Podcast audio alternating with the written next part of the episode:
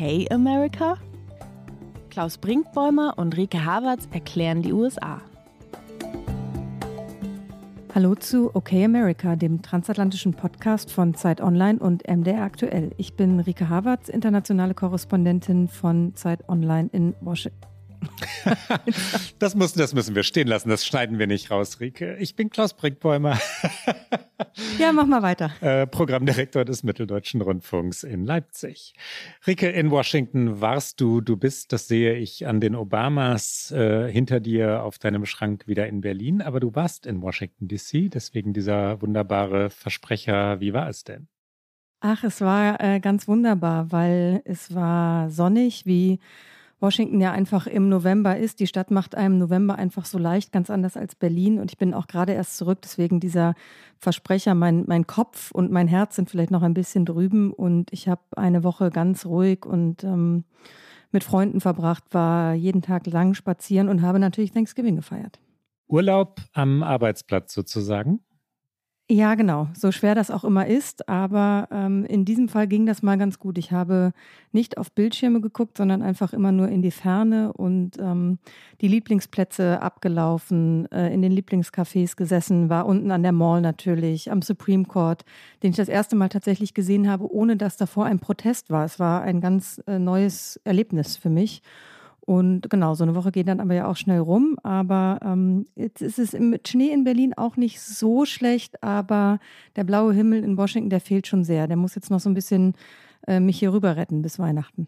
Und um den sanften Übergang zu unseren Themen zu finden oder zu ebnen oder zu bereiten, ich weiß nicht, welches Wort jetzt passt, wie hat sich Washington angefühlt? Schon ein bisschen Wahlfieber, ein bisschen Biden-Müdigkeit? Kann man es überhaupt sagen nach einer Woche? Schwer zu sagen, weil das natürlich nicht so eine repräsentative Woche ist, weil tatsächlich, glaube ich, alle diese Woche so nutzen für, oh Gott, endlich mal so ein bisschen Ruhe. Donnerstags, äh, der Thanksgiving-Tag ist ja einer der ganz wenigen Tage in den USA, an denen wirklich fast nichts offen hat, wo alle sich in die Familien zurückziehen. Biden war ja dann auch gar nicht mehr in der Stadt, er war auf Nantucket, darüber sprechen wir gleich. Aber was man schon erlebt hat, oder ich zumindest in den Gesprächen mit äh, den ganzen amerikanischen Freundinnen und Bekannten, ist natürlich die Debatte, was passiert 2024, wo führt das alles hin? Natürlich bewege ich mich, ähm, das wird niemand überraschen, der uns regelmäßig hört, eher in, äh, im, im privaten Bereich in linkeren Kreisen. Und da ist natürlich die Sorge sehr, sehr groß, was passiert. Auch die Kritik an Biden durchaus groß, dass er eben nochmal in diesen Wahlkampf geht. Es wurde sehr viel über den Krieg in Nahost gesprochen und seine Strategie. Also alles Themen, die wir jetzt auch hier verhandeln. Rike, ehe wir zu unseren Themen kommen, lass uns doch eine schnelle Runde durch das große, weite, uns beide faszinierende Land drehen. Was geschah oder was ist zuletzt geschehen? Donald Trump ist wieder im Gespräch. Große Überraschung. Donald Trump ist täglich im Gespräch. Aber was neu ist oder sagen wir es lieber so, was sich zugespitzt hat, was verstärkt verstärkt ähm, diskutiert wird, ist die Frage, ob Donald Trump ja vom Demokratieverächter wirklich zu einem absolutistischen Kandidaten, zu einem autokratischen Kandidaten und wenn man die Texte in den USA genau liest, kann man auch sagen, zu einem faschistischen Kandidaten oder Bewerber um die Präsidentschaft geworden ist, weil er seine Sprache noch einmal verschärft hat. Wir hatten es in einer der vergangenen Folgen, in der vorvergangenen Folge schon kurz angesprochen, dass er Liberale und Demokraten als Ungeziefer bezeichnet, dass er vernichten wolle, zerstören wolle. Donald Trumps Reden strotzen von Ankündigungen von Rachefeldzügen, Rache gegen alle, die ihn verraten haben, aus seiner Sicht, verraten hätten. Man muss in den Konjunktiv wechseln dort. Ähm, wenn er gewählt würde, das lässt er jedenfalls erahnen, dann könnte das ein vier Jahre anhaltender Feldzug gegen alle Feinde oder vermuteten Feinde und gegen die Demokratie an und für sich werden, nicht wahr? Absolut. Diese neue Qualität, wenn man das überhaupt so nennen will, in seiner Rhetorik ist äh, aus meiner Sicht diese Entmenschlichung von äh, politischen Gegnern oder sonstigen Gruppierungen, die ihm nicht passen in sein Weltbild. Und was, glaube ich, feststeht, ist, dass niemand mehr sich hinter der Aussage verstecken könne, man habe es ja alles nicht geahnt, wenn er noch einmal gewählt werden würde, weil er versteckt sich eben nicht mehr. Er sagt ganz klar, was er vorhat, ähm, wie er diese vier Jahre angehen würde. Und das sollten sich auch diejenigen, die an seiner Seite stehen, immer bewusst machen. Und deswegen überrascht mich tatsächlich auch nicht eine Entwicklung, die jetzt gerade in dieser Woche passiert ist, nämlich die sehr mächtigen und man muss sagen, vormals mal wirklich die Schrecken der Demokraten eigentlich. Die Koch Brothers, es sind äh, Charles und David, äh, zwei Brüder, Multimilliardäre, Industrielle, die äh, immer schon Millionen über Millionen in Wahlkämpfe gesteckt haben, um konservative PolitikerInnen zu fördern. Und sie haben jetzt ganz aktuell offiziell gemacht, dass sie Nikki Haley unterstützen werden. Sie haben ein sehr mächtiges äh, Super PAC, das ähm, Americans for Prosperity Action heißt. Und die haben jetzt offiziell gemacht, sie werden Nikki Haley unterstützen um Donald Trump zu verhindern. Und sie haben schon in den vergangenen Wochen und Monaten in wichtigen US-Bundesstaaten Werbungen geschaltet, auch Flyer verteilt, in denen zum Beispiel sowas draufsteht wie ähm, ihr könnt äh, Biden verhindern, indem ihr euch gegen Trump stellt. Also wirklich klar zu machen, wenn ihr Biden nicht wollt, was die Koch Brothers auf keinen Fall wollen, dann werdet ihr das nicht erreichen, indem ihr weiter auf Trump setzt, sondern dann müsst ihr jemand anderen wählen. Und sie sprechen sich für Nikki Haley aus und sagen, man bräuche jetzt jemanden, ähm, einen guten Kandidaten, niemanden, der äh, seine Rennen verloren hat, also Donald Trump, der ja seine letzten Wahlen alle verloren hat. Das könnte Nikki Haley nochmal helfen, auch in Konkurrenz zu Ron DeSantis. Die beiden konkurrieren ja hinter Trump um die Nummer zwei bei den republikanischen Vorwahlen. Trump ist noch weit, weit vorne, aber das Geld der Koch Brothers und auch das strategische Gewicht, was dieses Super PAC hat, könnte Nikki Haley nochmal einen Boost verschaffen jetzt ähm, in den letzten Wochen, bevor der erste Caucus in Iowa Mitte Januar ist. Donald Trump schrieb an seine Unterstützerinnen und Unterstützer, No amount of money can break the bond President Trump has with voters. Also keine Summe der Welt kann das Bündnis zwischen Präsident Trump und seinen Wählerinnen und Wählern zerstören oder kaputt kriegen. Er kann sich im Moment noch sicher sein oder sicher davon ausgehen, dass er jedenfalls die frühen Vorwahlen dennoch gewinnen wird, würde ich im Moment prognostizieren. Wir sind nämlich nicht mehr weit davon entfernt. Am 15. Januar wird in Iowa gewählt. Das ist der Caucus. Sehr, sehr früh also. New Hampshire kommt gleich hinten dran. Und in Iowa liegt Donald Trump in allen Umfragen so deutlich vorn, wie dort noch nie jemand gewonnen hat, also mit vielen, vielen, vielen Prozentpunkten. Natürlich variiert das noch. Wenn es so bleibt, wird er in den ersten Vorwahlen davonziehen und im Moment äh, lässt sich das noch nicht erahnen, dass das zu kippen ist. Und trotzdem ist es natürlich wichtig, was du gerade gesagt hast. Dieser Kampf um die Nummer zwei kann eine Rolle spielen, sollte Donald Trump dann vor Gericht im Laufe des Jahres Niederlagen erleiden, verurteilt werden, vielleicht inhaftiert werden. Und dann kann das ganze Spiel nochmal von vorne losgehen. Wir haben eigentlich andere Themen. Wir wollten aber auch noch Rosalind Carter würdigen. Ein Abschied, nicht wahr? Rosalind Carter. Ein Abschied, der ähm, ja ähm, absehbar war. Die ähm, Frau von Jimmy Carter ist mit 96 Jahren gestorben in Plains, Georgia, im gleichen Pflegeheim, in dem auch Jimmy Carter schon ist. Sie war in den letzten Monaten dement geworden. Das hatte die Stiftung, die das Ehepaar gegründet hat, auch bekannt gemacht und auch dann gesagt, dass sie ähnlich wie Jimmy Carter eben eher in eine Palliativpflege übergehen würde. Jetzt ist sie vor ihrem Mann gegangen der ähm, ließ über seine Stiftung zitieren, äh, der mittlerweile 99 Jahre alt ist. Rosalind war meine gleichberechtigte Partnerin bei allem, was ich je erreicht habe. Also auch äh, zum Abschluss nochmal eine große Liebeserklärung an seine Frau. Carter, der ja von 77 bis 81 Präsident war, war im Grunde mit Rosalind dann auch eine First Lady im Weißen Haus, die anders war als alle zuvor. Sie war politisch deutlich engagierter. Sie hatte sich schon, als er Gouverneur in Georgia war, eingesetzt für psychisch Erkrankte, hat im Grunde diese Erkrankung auch aus, aus so einer Schmuddelecke rausgeholt, ähm, hat sie ähm, ernst genommen. Sie hat sich dann als First Lady für Frauenrechte eingesetzt. Es hieß, sie sei auch immer mal wieder mit am Kabinettstisch gewesen. Und es ist einfach eine so schöne Geschichte von diesem Ehepaar ähm, Jimmy und Rosalind Carter. Und ähm, ja, es ist ein Abschied, wie du sagst. Ich war mal dort in Plains, Georgia und habe die beiden nicht interviewen können. Die waren nicht mehr zu sprechen für die Öffentlichkeit, aber habe mir den Ort angesehen, bin an ihrem Haus vorbeigefahren, habe so ein wenig in der Vergangenheit der Carters recherchiert und was wirklich so so hervorstechend hängen geblieben ist, ist das Wort bodenständig durch und durch. Ne? Ganz äh, provinziell ist dieser Ort, klein es war ihr Zuhause und äh, dass sie über die, so viele Jahrzehnte dort geblieben waren, sagt schon auch etwas aus über dieses dann ja doch ungewöhnliche Paar.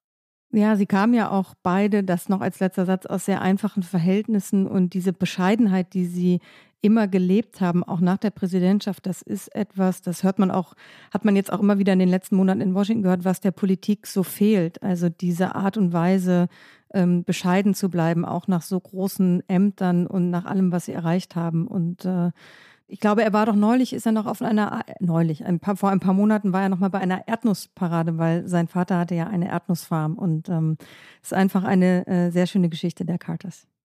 Jetzt aber zum nächsten Thema. Zum nächsten Thema. Ich wollte eigentlich die, die New York Rangers feiern. Ich habe es in, unser, in unsere Notizen hineingeschrieben, Rike, weil, weil wir ja immer mal auch über Sport reden. Wir haben ein sportbegeistertes oder jedenfalls interessiertes Publikum bei OK America. Aber ich mache das nicht. Ich traue mich nicht. Die, die Rangers hatten zunächst gegen die Boston Bruins gewonnen, das Beste gegen das zweitbeste Team der National Hockey League oder das zweitbeste gegen das Beste. Vorher wusste man das nicht so genau. Nach dem Spiel war ich mir sicher, die Rangers äh, sind äh, so stark, dass ich sie mal wieder bejubeln möchte. Und dann haben sie ganz kläglich gegen Buffalo verloren und gegen Buffalo kann man eigentlich gar nicht verlieren. Und jetzt kommen wir zu unserem eigentlichen Thema. Wir werden irgendwann nochmal über die Rangers sprechen und dann kannst du sie bejubeln. Nach dem Stanley Cup-Finale ähm, des kommenden Frühjahrs, Rike. Jetzt aber, Jetzt aber kommen wir harter Schnitt äh, zu einem unserer zwei Hauptthemen. Wir haben heute wieder eine, äh, eine bunte Sendung. Und zwar müssen wir und wollen wir natürlich sprechen über Biden noch einmal seine äh, Strategie weiterhin im Krieg in Nahost. Ähm, wir befinden uns gerade in einer Waffenruhe. Es gab ähm, Freilassung von israelischen Geiseln.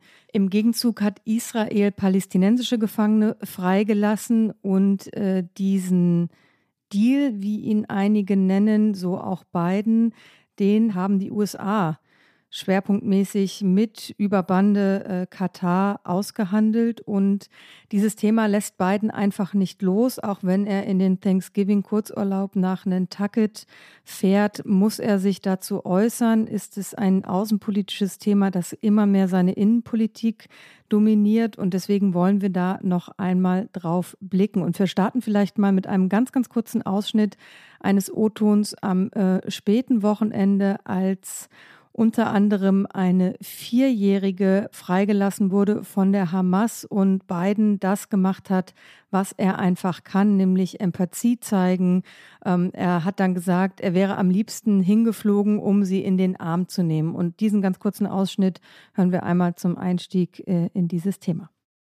Thank you very much, but thank God she's home. I just can't imagine the enjoyment and the I, I just, I wish I were there to hold her.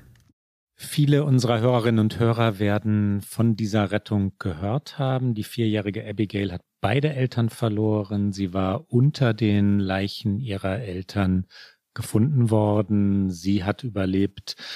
Biden hat unter anderem auch noch gesagt, sie habe eine ganze Nation, die sich jetzt um sie kümmern wolle und werde. Und dennoch kommen einem ja die Tränen angesichts dieses Schicksals. Joe Biden, du hast es gesagt, Rike, ist ein empathischer Mensch. Immer wieder wird darauf verwiesen, dass er in seiner eigenen Biografie schwere Schicksalsschläge zu verdauern, wenn man das Wort so verwenden kann, hatte, erleben musste, durchstehen musste, passt, glaube ich, besser.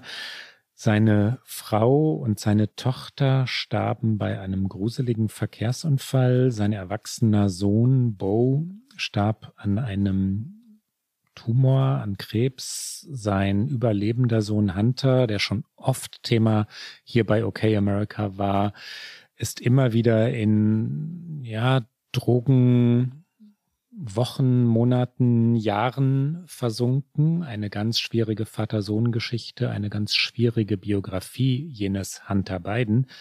Und Joe Biden weiß also, wie das Leben auch sein kann. Das merkt man ihm an. Also diese Kälte, die viele Politiker ausstrahlen, hat er nun wahrlich nicht. Und in solchen Momenten wie dem, den du gerade vorgestellt hast, merkt man das. Und natürlich hat er aber auch versucht, äh, neben dem, was wir gerade gehört haben, seine kontinuierliche Strategie in diesem so schwierigen Konflikt noch einmal deutlich zu machen. Diese Waffenruhe begann im Grunde so auch zu Beginn seiner Zeit auf Nantucket. Und das heißt, bevor Abigail äh, freigelassen wurde und er nochmal vor die Presse trat, hatte er sich schon einmal geäußert. Und das war, als die Waffenruhe begann. Und auch da hören wir einmal rein. Und ähm, da macht er nämlich sehr deutlich, dass er sagt, dass äh, diese Waffenruhe das Ergebnis einer Vereinbarung ist, die durch umfangreiche diplomatische Bemühungen der USA erzielt wurde. Also er stellt die Rolle seiner eigenen Administration ganz klar in den Vordergrund.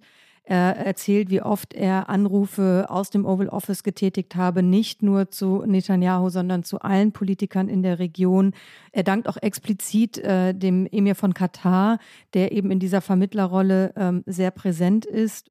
Er sagt, diese Vereinbarung der Waffenruhe sehe eben auch vor, dass Geiseln freigelassen werden könnten. Und das ist unser Ziel. Das ist ein direktes Zitat es ist nur ein Anfang, aber bis jetzt sei es gut gelaufen. Und dann sagt er noch, ich habe immer wieder auf eine Pause der Kämpfe gedrängt, und zwar aus zweierlei Gründen. Erstens, um die humanitäre Hilfe für den Gazastreifen zu beschleunigen und auszuweiten. Und zweitens, um die Freilassung der Geiseln zu erleichtern. Also diese Doppelstrategie, die betont er nochmal sehr. Und warum er beides so betont, darüber sprechen wir gleich, nachdem wir ihn gehört haben. Hier kommt noch einmal Joe Biden. Beginning this morning, under a deal reached by extensive U.S. diplomacy, including numerous calls I've made from the Oval Office to leaders across the region, fighting in Gaza will halt for four days. This deal also is structured to allow a pause to continue for more than 50 hostages to be released. That's our goal. This morning, I've been engaged with my team as we began the first difficult days of implementing this deal. It's only a start, but so far it's gone well. I've consistently pressed for a pause in the fighting for two reasons to accelerate and expand humanitarian assistance going into Gaza, and two, to facilitate the release of hostages. Rike, dass die Bidens, Joe und Jill auf Nantucket waren über Thanksgiving und an dem Wochenende nach Thanksgiving, beweist ja natürlich, dass sie uns hören, oder? Nantucket haben wir schon mehrfach empfohlen. Äh, es war Get Out. Nantucket tauchte auch in unseren Listen auf, unseren Empfehlungen. Man muss es empfehlen und die beiden sind dort. Quod erat demonstrandum. Mit Sicherheit. Ich gehe davon aus, dass äh, im Oval ständig äh, unser Podcast läuft. Die Strategie. Joe Biden weiß, dass er gerade bei den jüngeren Wählerinnen und Wählern argwöhnisch beäugt wird oder von eben jenen argwöhnisch beäugt wird. Es gibt Zweifel. Es gibt große Zweifel daran, dass die Treue zu Israel, diese unverbrüchliche Treue richtig sei. Zweifel bei jenen jüngeren Wählerinnen und Wählern. Und jene Wählerinnen und Wähler braucht Joe Biden zwingend. Wenn er die Koalition wieder hinter sich versammeln will, die er vor der vergangenen Präsidentschaftswahl hatte, viele Einwanderinnen und Einwanderer, Jüngere, all die klimapolitisch Interessierten, all die Studentinnen und Studenten, die Menschen in den Großstädten, dann kann es ihm nicht egal sein, ja, dass die so kritisch mit seiner Strategie umgehen, dass sie protestieren. Eine Protestszene war wirklich bemerkenswert. Da spazierten die beiden Bidens durch Nantucket, wollten kleine Geschäfte bekannt machen, to promote small businesses, heißt das in den USA. Und dann gab es spontane Protestrufe. Wir hören hinein, Free Palestine, befreit Palästina.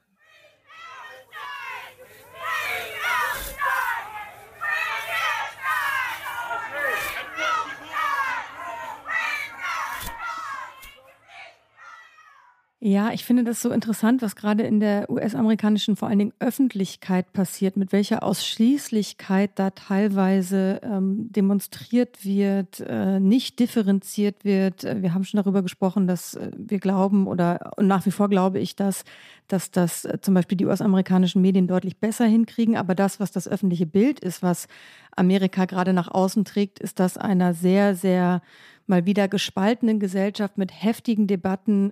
Free Palestine hat es nicht nur in Nantucket äh, diese Rufe gegeben, sondern auch an vielen anderen Orten und auch von Bidens eigenen Leuten im Weißen Haus. Es äh, gibt Berichte darüber, dass äh, fast zwei Dutzend Mitarbeiter tatsächlich sich mit den wichtigsten Beratern von Biden treffen wollten, um zu wissen, was denn der Präsident nun genau unternehme, um die Zahl der zivilen Opfer in Gaza zu senken, um mehr Tote zu verhindern. Und der Druck von dieser Seite steigt auf Biden. Ich glaube nach wie vor nicht, dass seine unverrückbare Solidarität mit Israel ins Wanken gerät, aber man merkt das in den letzten Wochen, wie er versucht, und das zeigen ja auch diese Aussagen in Nantucket, das besser auszubalancieren. Und natürlich wünscht sich wahrscheinlich kaum jemand so sehr aus politischer Perspektive, jetzt mal ganz kühl betrachtet, wie Biden ein schnelles Ende dieses Krieges, weil er kann ihn einfach im Wahlkampf sowas von gar nicht gebrauchen, weil er kann mit dem öffentlichen Klima, was gerade in den USA vor allen Dingen auch herrscht, er kann nicht gewinnen. Dass übrigens diese Nachricht, die du gerade aufgegriffen hast, überhaupt nach außen drang, sagt auch schon etwas aus über das Klima in Amerika und über die Stimmung im Weißen Haus. Dass also die Nachricht, dass Mitarbeitende zum Präsidenten vordringen wollten, um mit ihm seine Strategie zu diskutieren und diese zu hinterfragen, an die Washington Post, die war es nämlich konkret durchgesteckt wurde, erinnert an andere Zeiten, gar nicht so lange vergangene Zeiten. Ich will jetzt nicht sagen, dass es das Chaos des Weißen Hauses unter Donald Trump äh, erreicht. Dem ähnelt es noch nicht einmal. Aber Indiskretionen sagen selten etwas Gutes aus über eine Regierung, vor allem wenn es gezielte sind und wenn es solche sind, die auch noch Meinungsverschiedenheiten bewusst offenlegen sollen. Und das war natürlich der Sinn dieser Indiskretion. Was sonst? Ne? Und zwei Argumente sind es vor allem, die die Kritikerinnen und Kritiker vorbringen. Zum einen ist Israels Strategie eigentlich die richtige und müsste nicht die amerikanische Regierung noch mehr dafür tun, um auf die Strategie von Benjamin Netanyahu Einfluss zu nehmen? Kann Israel in Gaza Frieden für sich selbst erreichen? Kann es zu einer Konfliktlösung gelangen? Dass es jetzt diese Waffenruhe gab, dass es die Freilassung der Geiseln gibt und gab, äh, ist bestimmt auch auf amerikanischen Einfluss zurückzuführen. Also man sollte nicht vermuten, dass Joe Biden nichts getan hätte. Ein zweiter Punkt, vielleicht noch größer in der geopolitischen Bedeutung, ist, dass der Westen gerade nach Einschätzung vieler Diplomaten und Diplomatinnen, das, das meint das Auswärtige Amt in Berlin oder das State Department in Washington DC, aber auch noch viele andere mehr, an Einfluss in der arabischen Welt, in der muslimischen Welt verliert oder verliere, eben gerade weil der Westen Israel so eindeutig und zweifelsfrei unterstütze und viele Muslime fragten, Moment, stimmen da die Maßstäbe? Stimmen da Relationen im Vergleich zu früheren Konflikten, auch in dem, im Vergleich zu dem, was die USA selbst getan haben? Ist das alles eine wirklich stringente Strategie, ja? Und diese Debatten werden geführt in der diplomatischen Welt allemal, in der publizistischen amerikanischen Welt auch. Und damit hat Biden äh, ein ja im Grunde doppeltes Problem, weil es in der Außenpolitik, in der globalen Politik immer schwieriger wird, diese Kriege zu navigieren. Ich sage bewusst Kriege, weil es nicht nur das Thema natürlich Israel und der Ost ist, sondern auch nach wie vor der russische Angriffskrieg in der Ukraine. Aus meiner Sicht haben wir in diesem Jahr, wenn man so die globalen Weltgipfel betrachtet, auch äh, gesehen, wie sich nach und nach Dinge verschieben, wie Rhetoriken sich verändert haben. Wenn man auf Staaten des sogenannten globalen Südens guckt, die sich unter dem BRICS-Format treffen, die wieder einen ganz anderen Blick auf die Welt haben, die arabische Welt, du hast sie gerade genannt. All diese unterschiedlichen Verflechtungen machen es beiden nicht leichter. Ich glaube, er macht es nach wie vor gut. Wir haben oft darüber gesprochen, dass das eigentlich ein, eins seiner starken Felder seiner Präsidentschaft ist, aber es wird nicht leichter, das zu navigieren. Und dazu kommt dann eben das, worüber wir gerade gesprochen haben, dass die innenpolitischen Erwägungen nicht unbedingt mit der außenpolitischen Erwägung übereinstimmen müssen, beziehungsweise die Interessen da wiederum ganz unterschiedliche sind. Und ähm, Deswegen ist das alles so in einem kritischen Zeitpunkt. Deswegen hört man immer wieder, wie Biden auch äh, eben die, die Player in der Region hervorhebt, wie er immer wieder sagt, äh, Two-State-Solution, das muss nach wie vor das Ziel sein. Und ähm, ich glaube, ähm, und so hört man es auch immer wieder, dass natürlich der Druck immens ist, dass es nicht ist, dass Biden nichts tut, aber die Frage eben ist, wie viel kann er tatsächlich Einfluss nehmen auf Benjamin Netanyahu und wie sehr wird er den Druck erhöhen,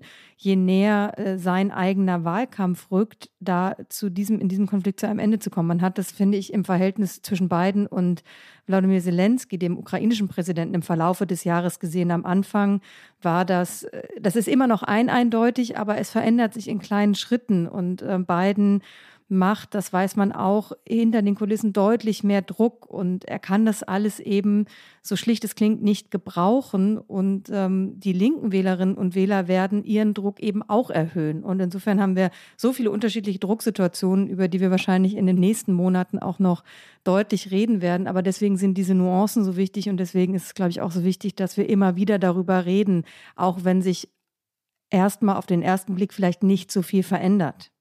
Apropos Veränderung. Ja. OpenAI ist unser zweites Thema, unser zweites Schwerpunktthema und künstliche Intelligenz, Artificial Intelligence, AI eben genannt in den USA, ist nun wahrlich disruptiv. Was in San Francisco und im Silicon Valley geschah, fünf Tage lang geschah, war eben dies, disruptiv durch und durch. Da ist eine der, der ganz großen Firmen unserer Zeit, die so richtig aus dem Boden geschossen war in den vergangenen Jahren, inzwischen mit vielen Milliarden Dollar bewertet wird, plötzlich an den Rand des Ruins oder des Zerfalls geraten. Ruins vielleicht noch nicht sofort, aber Zerfalls. Sie stand wirklich davor zu kollabieren, zu implodieren. Fünf Tage Chaos bei OpenAI. Für jene, die OpenAI noch nicht kennen, das ist jene Firma, die den Chatbot ChatGPT an den Start gebracht hat, der die Welt verändert hat, Fragezeichen Rike, technologisch betrachtet allemal, nicht wahr?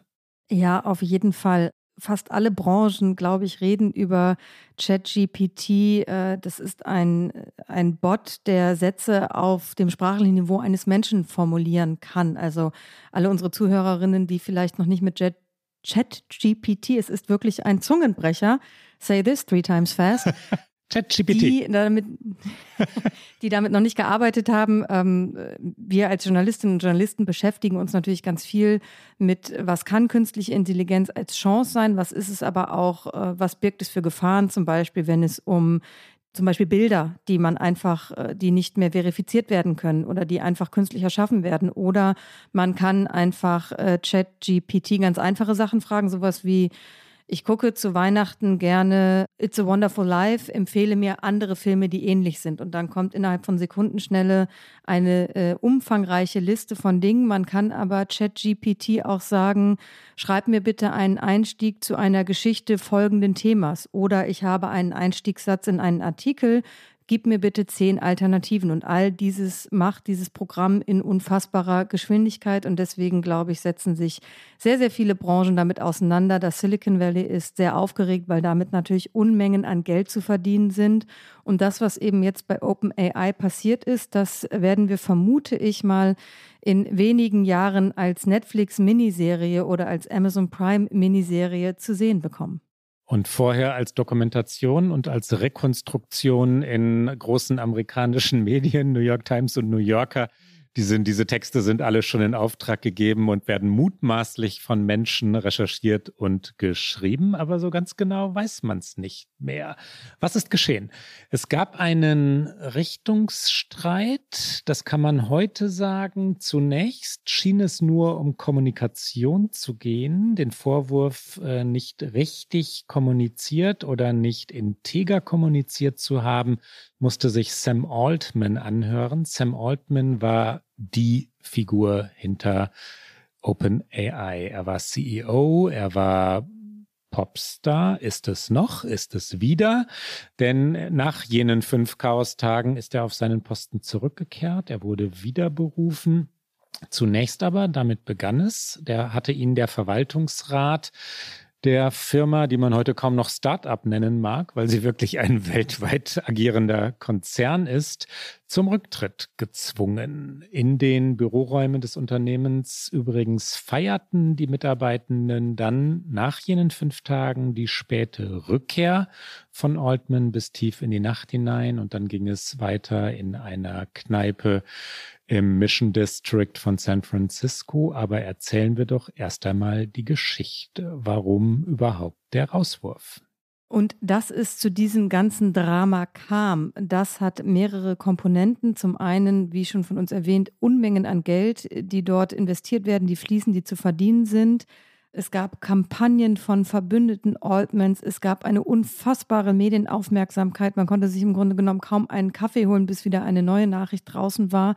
Und es geht natürlich auch um die Frage innerhalb der KI-Community, also KI, künstliche Intelligenz, das deutsche Äquivalent zu AI, was denn mit dem, was sie da aufbauen, passieren soll, wie mit dieser Macht, die eine künstliche Intelligenz einfach sein kann, umzugehen ist. Und das war im Grunde das Setting, in dem wir uns bewegen und dass OpenAI so kurz vor dem Zusammenbruch stand, das lag daran und nur ein Jahr nach übrigens Einführung von ChatGPT. An diesem Donnerstag, an dem wir erscheinen, wird auch ChatGPT ein Jahr alt. Ähm, und das lag daran, dass dann dieser Vorstand, der Sam Altman abgesetzt hat, wiederum durch eine andere Gruppe ersetzt wurde, was ermöglicht hat, dass Altman zurückkehren konnte. Und das Chaos lag darin, und das ist wirklich sehr, sehr schwer zu umfassen, dass offensichtlich der alte Vorstand zunehmend frustriert über das Verhalten von CEO Altman war und dass man dachte, man müsse ihn unter Kontrolle bringen. So sagen es US-Medien. Und dahinter steht eben die Frage, wie ist mit KI umzugehen, wie ist es weiterzuentwickeln, ist Altman zu sehr schnell vorangeschritten, hat er zu sehr versucht, Geld zu verdienen, OpenAI ist eigentlich mal als quasi Non-Profit-Organisation gegründet worden. Das ist sie in Teilen schon lange nicht mehr, aber das ist im Grunde ein ja fast schon ideologischer Streit, der hinter dieser Posse um Feuern von Altman und Rückkehr von Altman stehen. Ich glaube, dass äh, das genau dieser Konflikt ist, Rike, und der ist ideologisch äh, bedingt, der ist äh, zutiefst politisch, der ist in Wahrheit auch philosophisch. Ja, sollte künstliche Intelligenz ungeschränkt, unbeschränkt, komplett frei von Regeln, von Gesetzen entwickelt werden, schon allein, weil es anderswo so geschieht, in der arabischen Welt, in China. Gibt es also zu Recht, das ist andersherum gefragt, Regularien, Regeln, Grenzen? Ähm, in Europa würde man immer sagen, selbstverständlich ja. Im Silicon Valley ging es hin und her. Und ich würde sagen, verblüffenderweise, weil normalerweise das Silicon Valley ja durchaus für unbeschränktes Agieren ist und sich immer dafür einsetzt, jede Regel dieser Welt abzustreifen. Im konkreten Fall war OpenAI Non-Profit-Organisation, du hast es gesagt, aber der Vorstand war es immer noch. Der Vorstand war mehrheitlich von jenen Leuten dominiert oder Verwaltungsrat, ne? Nach, nach deutschem Verständnis würde man Verwaltungsrat sagen. Ja, Verwaltungsrat, ja. Der Verwaltungsrat war mehrheitlich von durch immer noch durch jene Leute besetzt, die die Organisation als Non-Profit-Organisation und künstliche Intelligenz reguliert sehen wollten. Einige von diesen Leuten haben gesagt, es ist letztlich gefährlich, was wir hier tun. Künstliche Intelligenz, das ist ein Zitat jener fünf Tage, sei irgendwann in der Lage oder werde irgendwann in die Lage kommen, die Menschheit zu vernichten, also zum Ende der Menschheit beizutragen. Das ist die Sorge derer, die Altman gefeuert haben. Altman selbst hat vor einigen Jahren gesagt, künstliche Intelligenz müsse gezügelt werden, müsse geregelt werden. Es sei wichtig, dass sie zum Guten eingesetzt werde ich habe Altman nie getroffen, Rika, aber die, die ihm begegnet sind und die, die ihn begleitet haben und vor allem natürlich die, die ihn entlassen haben, haben in den vergangenen Tagen gesagt, er habe sich zu einem ja durchaus profitgierigen, jedenfalls am Geld interessierten und nicht mehr am idealistischen Wert von äh, AI interessierten Egomanen entwickelt, zu einem Mann, der zügellos agiert habe, der die Warnungen vor den Gefahren künstlicher Intelligenz zunehmend so beiseite geräumt habe, als lästig empfunden habe. Und das ist ein ja, wichtiger Konflikt. Er ist abgeräumt worden, Altman meine ich. Dann ist er reinstalliert worden. Man kann also schon bewerten, wie das ausgegangen ist. Ausnahmsweise in den USA hat der Kapitalismus gewonnen, Rike. Ja, ich streue mal ein kleines Mini-Get-Out ein. Meine KollegInnen haben äh, tatsächlich Sam Altman vor dieser ganzen Geschichte einmal interviewt. Das findet sich auf Zeit Online. Ich verlinke es auch gerne in den Show Notes. Da kann man vielleicht einen kleinen Eindruck gewinnen von Sam Altman. Du hast gerade gesagt, mit den Jahren, er ist auch erst 38, muss man an dieser Stelle sagen. Er ist natürlich einer dieser typischen Silicon Valley-Figuren. Das Silicon Valley scheint darauf auf, aus zu sein, eben diese singulären Stars eines Unternehmens, Mark Zuckerberg, Elon Musk, Peter Thiel. Es gibt so viele, die man nennen kann und von denen man dann auch denkt, dass ohne sie das Unternehmen, was sie groß gemacht haben, aber das Unternehmen hat natürlich auch diese Menschen groß gemacht. Das ist ja immer so eine Parallelität, dass diese Unternehmen ohne diese ja, Lichtfiguren nicht funktionieren. Und tatsächlich, als Altman dann entlassen wurde, hat das tatsächlich das Unternehmen ins Chaos gestürzt, weil sowohl die Mitarbeiter als auch Microsoft das äh, 13 Milliarden Dollar eben investiert hat, um sich eben einen äh, Zugang zu dieser Technologie zu sichern, total überrumpelt. Und es gab ein ewiges Hin und Her, aber was eben selten ist, es waren mehr als 700 der 770 Mitarbeiter von AI, die einen Brief unterzeichnet haben, dass sie gehen würden, wenn Altman nicht wieder eingesetzt würde. Und das sieht man natürlich auch selten, so eine große Solidarität mit dem CEO einer Firma. Dieser Vorstand war eigentlich immer noch entschlossen, Altman dazu zu bringen, sein Verhalten zu ändern. So werden Personen, die mit diesen ganzen Verhandlungen betraut werden, in US-Medien, unter anderem in der New York Times, zitiert. Und die Bedenken waren eigentlich nicht ausgeräumt und am Ende auch interessanterweise gab es dann eine Liste von den Verbündeten von Altman, die eben neue Mitglieder für diesen Vorstand vorgeschlagen haben. Äh, darunter ist auch ein ehemaliger Finanzminister der USA, Larry Summers und dann nach diesen äh, fünf Tagen Hickhack äh, und diese Rekonstruktionen, du hast es schon erwähnt, werden wir alle im Detail nachlesen können, gab es dann am vergangenen Dienstagabend eine Einigung, wohl auch ob des Feiertages, über den wir schon gesprochen haben. Man wollte wohl die ganze Sache nicht äh, in Thanksgiving mit noch reinziehen und ähm, dann gab es eben diese Wolte, dass Altman zurückkommt in einem nun neu strukturierten Vorstand und in den nächsten sechs Monaten soll dieser Vorstand wohl die ungewöhnliche Struktur von OpenAI, das eben zum Teil noch Non-Profit ist, zum Teil For-Profit, analysieren. Und ähm, die Frage ist natürlich, was kommt dabei raus? Weil äh, funktioniert eine Selbstregulierung im kapitalistischen Silicon Valley, ist natürlich noch eine Frage, die sich daraus speist. Meine Antwort auf dieses Hin und Her wäre vermutlich nein. Und die Frage ist eben, wird Altman mehr und mehr nach dem Prinzip eben leben, das im Silicon Valley gilt, move fast, break things, also beweg dich schnell, entwickel schnell Dinge. Wenn du was dabei kaputt machst, egal, räumen wir später auf. Das ist halt das Prinzip und das ist ja der Vorwurf im Kern, den der alte Vorstand an Altman hatte. Zur Rolle von Microsoft noch ein, zwei Worte. Microsoft, du hast es schon gesagt, ist der größte Investor und was für eine Summe, 13 Milliarden. Auch deshalb hat OpenAI die Tür aufgemacht für Microsoft, weil OpenAI Technologie brauchte, Speicherkapazitäten brauchte, Rechenkapazität, also Server brauchte, die Microsoft nun wie kaum ein anderer Konzern auf der Welt zur Verfügung stellen konnte. Und dann gab es äh, die Möglichkeit für Altman zu Microsoft zu wechseln. Microsoft hätte ihn aufgenommen, hat ihm das angeboten und dann gab es die Möglichkeit, dass gleich 700 von 770 Leuten mitgehen. Und das wäre natürlich das Ende von OpenAI, der Firma, in die Microsoft so viel Geld investiert hatte, gewesen. Win-win für Microsoft. Jetzt geht es weiter mit OpenAI und das Investment hat sich mutmaßlich gelohnt.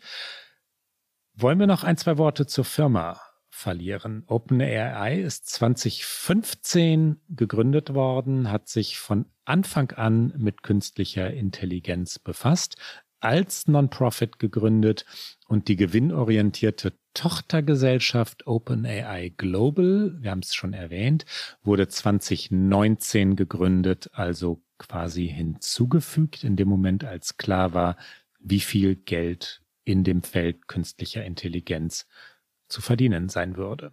Und mit der Veröffentlichung von ChatGPT dann im vergangenen Jahr ist natürlich das Unternehmen nochmal, man mag, möge mir diese Phrase verzeihen, wirklich durch die Decke gegangen. Ist es ein Unternehmen geworden, was jeder kennt? Ist Altman auch nochmal zu so einem ganz anderen Superstar geworden, der tatsächlich auch auf fast jeder Konferenz gesprochen hat, der viele Interviews gegeben hat, der wirklich getourt ist fast mit äh, nicht nur natürlich seiner Firma, sondern auch mit seiner Idee, mit seiner Vision von KI, was ihn auch so groß hat werden lassen. Wenn wir bei den großen Figuren der amerikanischen Tech-Industrie sind, Bill Gates, Wer fällt uns da noch ein? Mark Zuckerberg natürlich. Elon Musk. Elon Musk äh, schon, ne? Äh, man mag ihn nicht so, aber man muss, man muss die ja alle nicht mögen. Äh, große Figuren der amerikanischen Tech-Industrie sind sie allesamt. Und äh, Steve Jobs und die, die, sein, seine Apple-Crew aus der Garage fallen einem ein. Die Google-Gründer Larry Brin. Nee, äh, Larry Page. Larry, Larry Page, Page und Sergey Brin. Sergey Brin. Dann kommt man, glaube ich, in der Zukunft auch an Sam Altman nicht vorbei. Ja, er ist jung, ja, es ist alles noch frisch, aber die These, dass künstliche Intelligenz noch einmal sehr viel größer sein wird als viele Erfindungen der noch jungen Tech-Vergangenheit, ist, glaube ich, nicht so absurd. Und Sam Altman ist die Figur, die das auf den Weg gebracht hat.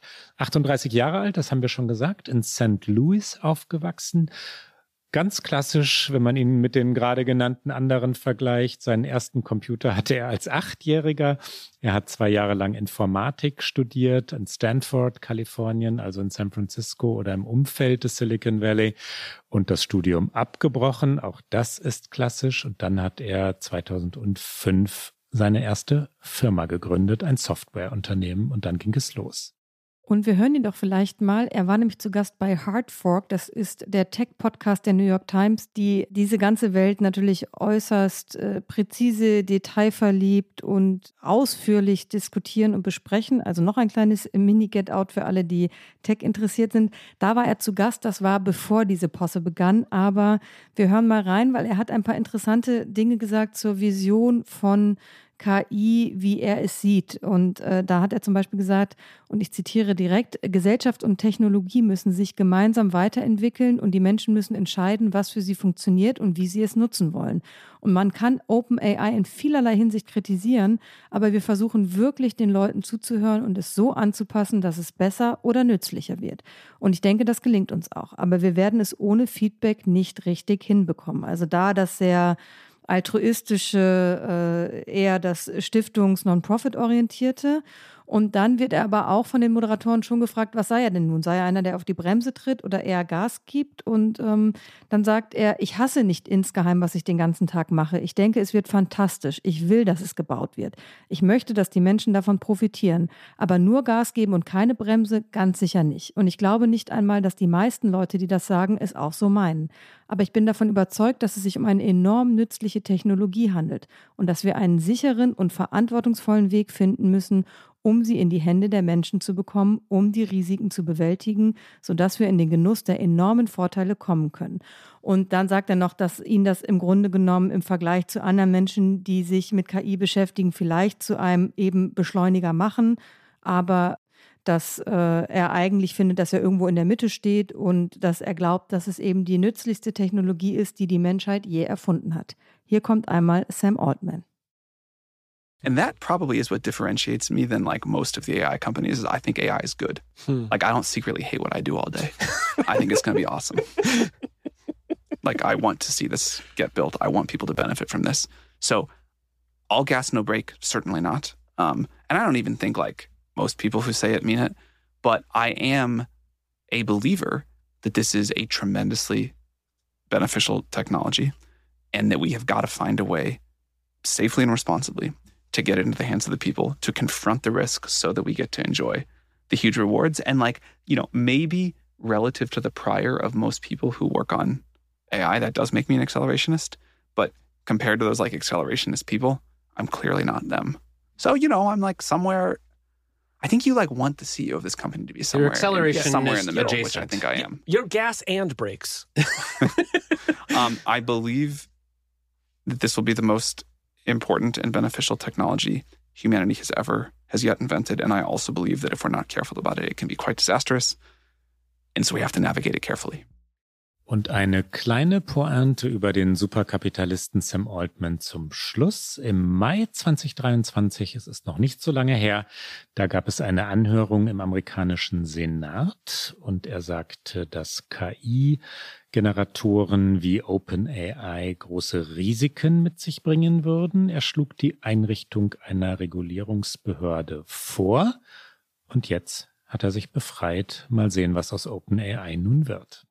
Biden hat ja tatsächlich schon eine AI-Strategie vorgelegt, die tatsächlich äh, über Regulierung für zumindest vom Bund kontrollierte Behörden äh, etc. gilt, aber dass die Politik, egal ob in den USA, in Europa oder Deutschland, schon Antworten darauf gefunden hätte, äh, davon sind wir, glaube ich, weit entfernt. Und zu glauben, dass sich die Branche selbst regulieren wird, ich glaube, so naiv ist eigentlich niemand mehr. Werbung Diese Woche in der Zeit?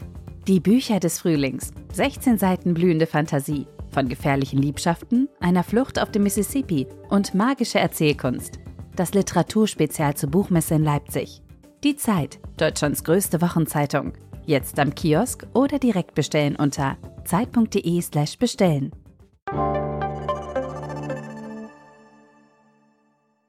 Und damit, Rike? Kommen wir zu unserer Lieblingsrubrik dem Get Out.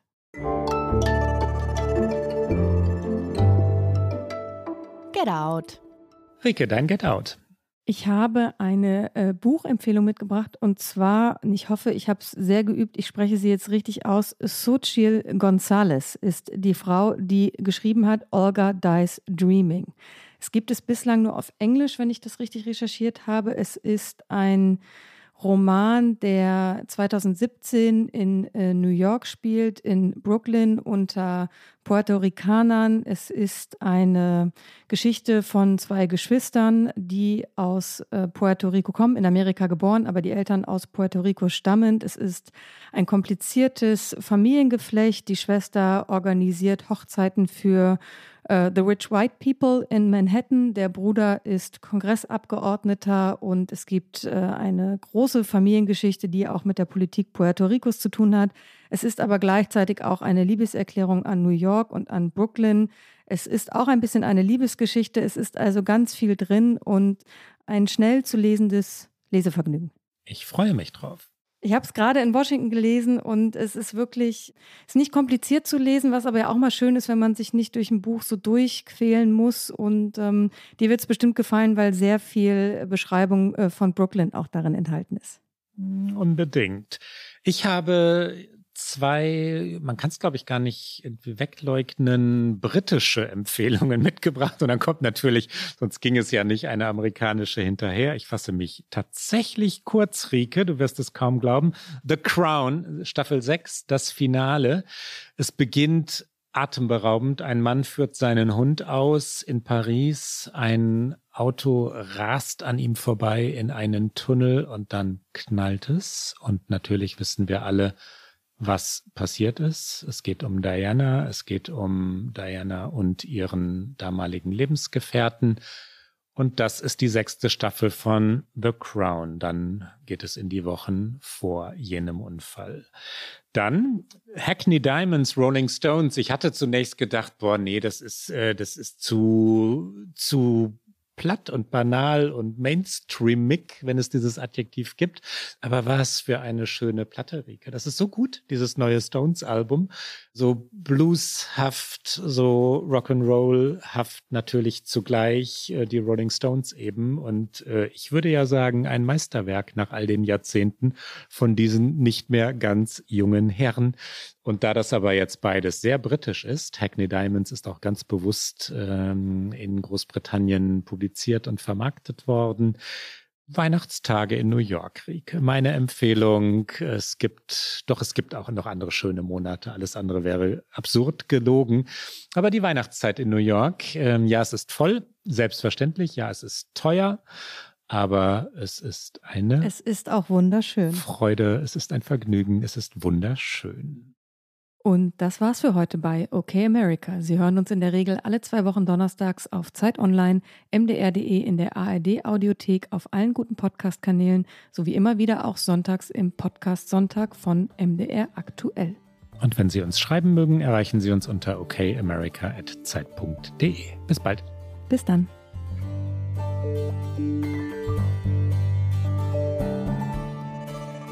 Okay America ist ein Podcast von Zeit Online und MDR aktuell. Produziert von Pool Artists.